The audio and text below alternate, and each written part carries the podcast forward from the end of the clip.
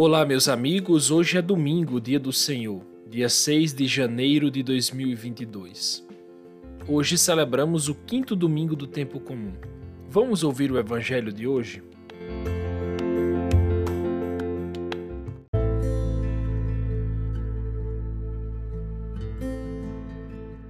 Evangelho de Jesus Cristo, segundo Lucas, capítulo 5, versículos de 1 a 11. Naquele tempo, Jesus estava na margem do lago de Genezaré e a multidão apertava-se ao redor para ouvir a palavra de Deus. Jesus viu duas barcas paradas na margem do lago. Os pescadores haviam desembarcado e lavavam as redes. Subindo numa das barcas, que era de Simão, pediu que se afastasse um pouco da margem. Depois sentou-se e da barca ensinava as multidões. Quando acabou de falar, disse a Simão: Avança para águas mais profundas e lançai vossas redes para a pesca. Simão respondeu: Mestre, nós trabalhamos a noite inteira e nada pescamos. Mas em atenção à tua palavra, vou lançar as redes. Assim fizeram e apanharam tamanha quantidade de peixes que as redes se rompiam. Então fizeram sinal aos companheiros da outra barca para que viessem ajudá-los.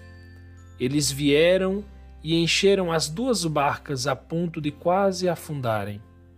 Ao ver aquilo, Simão Pedro atirou-se aos pés de Jesus, dizendo: Senhor, afasta-te de mim, porque sou um pecador. É que o espanto se apoderara de Simão e de todos os seus companheiros por causa da pesca que acabavam de fazer. Tiago e João, filhos de Zebedeu, que eram sócios de Simão, também ficaram espantados. Jesus, porém, disse a Simão: Não tenhas medo. De hoje em diante tu serás pescador de homens. Então levaram as barcas para a margem, deixaram tudo e seguiram a Jesus. Palavra da salvação.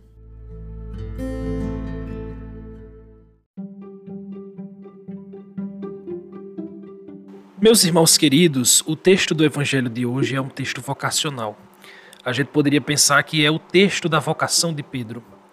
O Papa Bento XVI, em maio de 2006, explicou bem quem é Pedro. A gente só sabe quem é Pedro que traiu o Senhor. Eu queria tomar aqui a liberdade de mostrar a vocês alguns dados sobre ele para a gente entrar bem no Evangelho de hoje. Né? Eu vou fazer isso com base nessa audiência que eu citei do Papa Bento XVI. E depois de Jesus, Pedro é a personagem mais conhecida e citada nos escritos neotestamentários, ou seja, do Novo Testamento. É mencionado 154 vezes com o cognome de Petros, né, de, de pedra, rocha, que é a tradução grega do nome aramaico que lhe foi dado diretamente por Jesus. Depois ali tem outros nomes que são dados a Pedro. Tem Kefa, né, que foi afirmado nove vezes, sobretudo nas cartas de Paulo. Depois tem Simão, que tem variações, mas são quase 80 vezes. É filho de João, filho de Jonas. Né? Então, vários nomes e o nome de Pedro é sempre citado.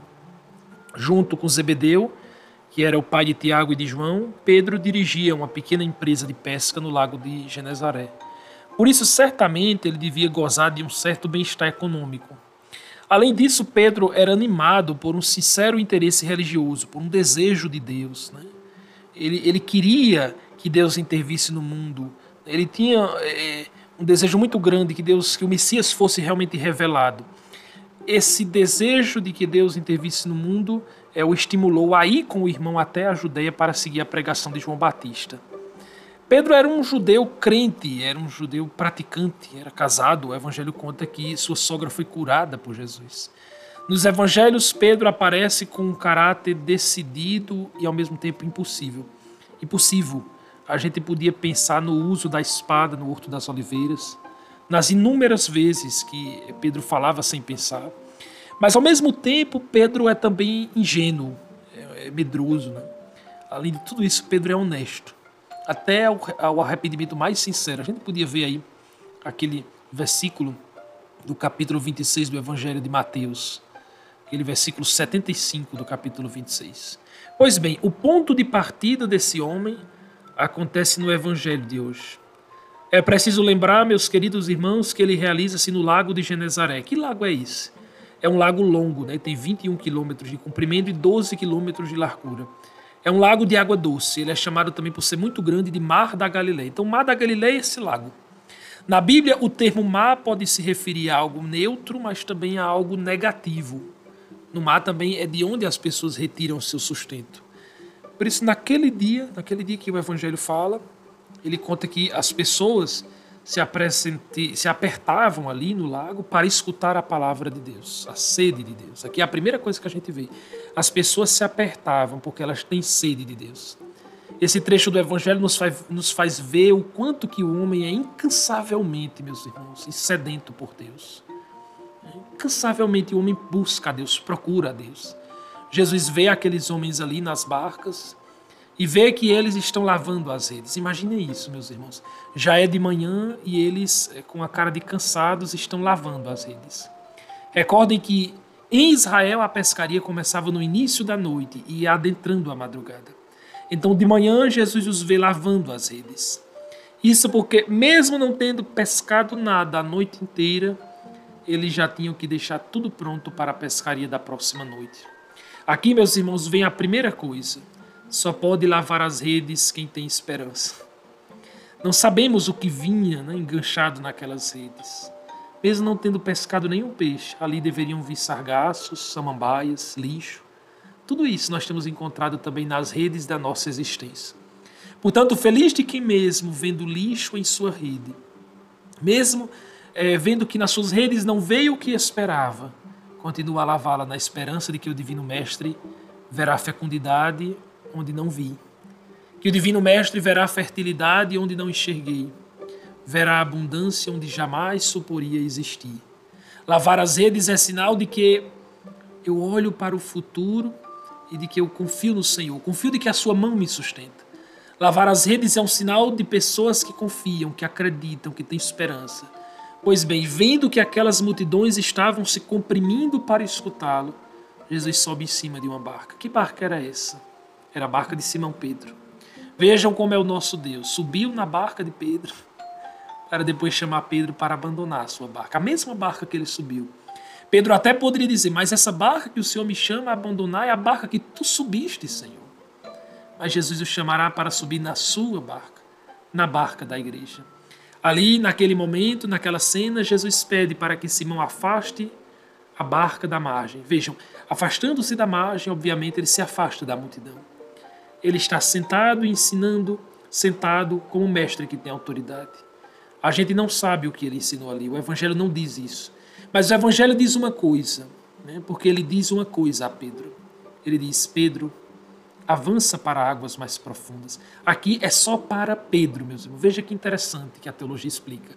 Essa primeira palavra é só para Pedro, porque na fé que recebemos dos apóstolos, nós acreditamos que Pedro tem uma missão diferente de todas as outras. Essa é a missão do Papa: avançar para águas mais profundas. Só que depois Jesus ordena a todos os outros apóstolos: lançai as redes. A primeira missão é de Pedro, a primeira palavra é a Pedro. Depois ele diz: lançai as redes. Os discípulos estão cansados, estão fatigados, desestimulados. Dizem uma palavra de lamento: nada pescamos, nada pescamos. Mas ao mesmo tempo surge um lampejo de esperança. Nós não pescamos nada, mas em atenção, na força da tua palavra, nós lançaremos as redes novamente. Fazendo aquilo, eles apanharam uma grande quantidade de peixes.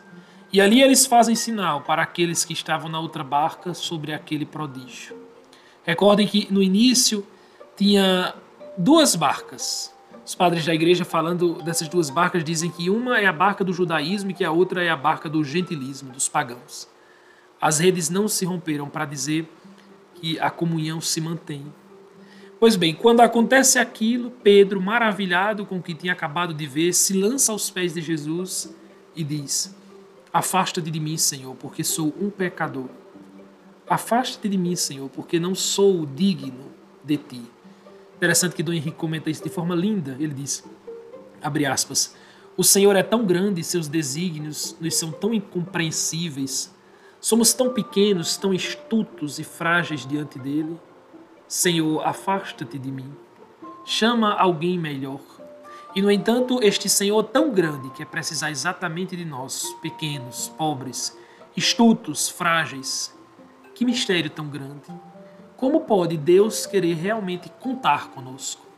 Como pode o Evangelho depender de verdade da nossa pregação, do nosso testemunho? E, no entanto, é assim, é realmente assim. Não tenhas medo, de hoje em diante tu serás pescador de homens.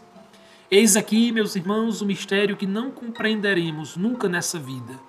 Creiamos, adoremos e digamos sim ao Senhor, que nos chama e nos envia.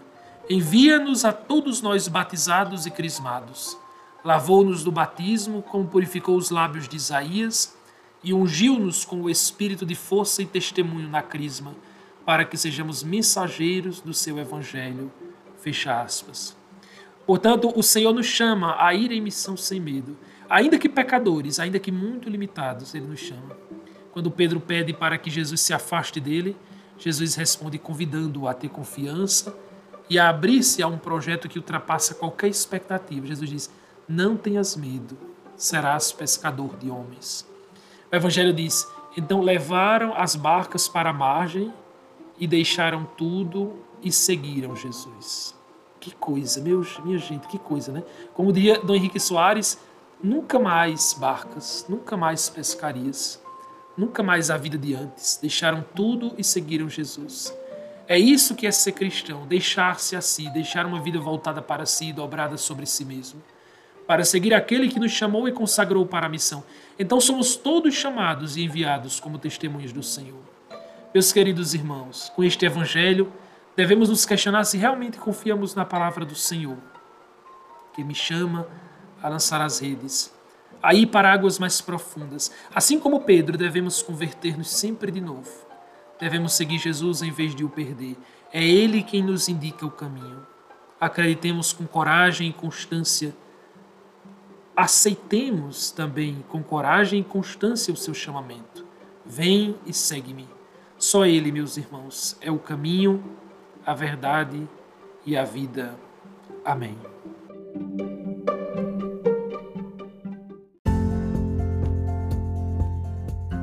Meus irmãos, e uma grande alegria estarmos aqui mais uma vez. Recordo aos membros do projeto que é, neste final de semana está ocorrendo, né? hoje está sendo finalizado o Retiro dos Dirigentes 2022 né? Estamos aí nos programando para este ano 2022 e também durante esta semana todas as atividades já voltaram ao normal. No próximo dia 11, sexta-feira, teremos adoração normalmente na nossa casa e tudo está voltando. A ação evangelizadora não pode parar. A você que me acompanha sempre nos domingos aqui através do nosso podcast, um grande abraço, um ótimo domingo para você e até o próximo domingo, se Deus quiser.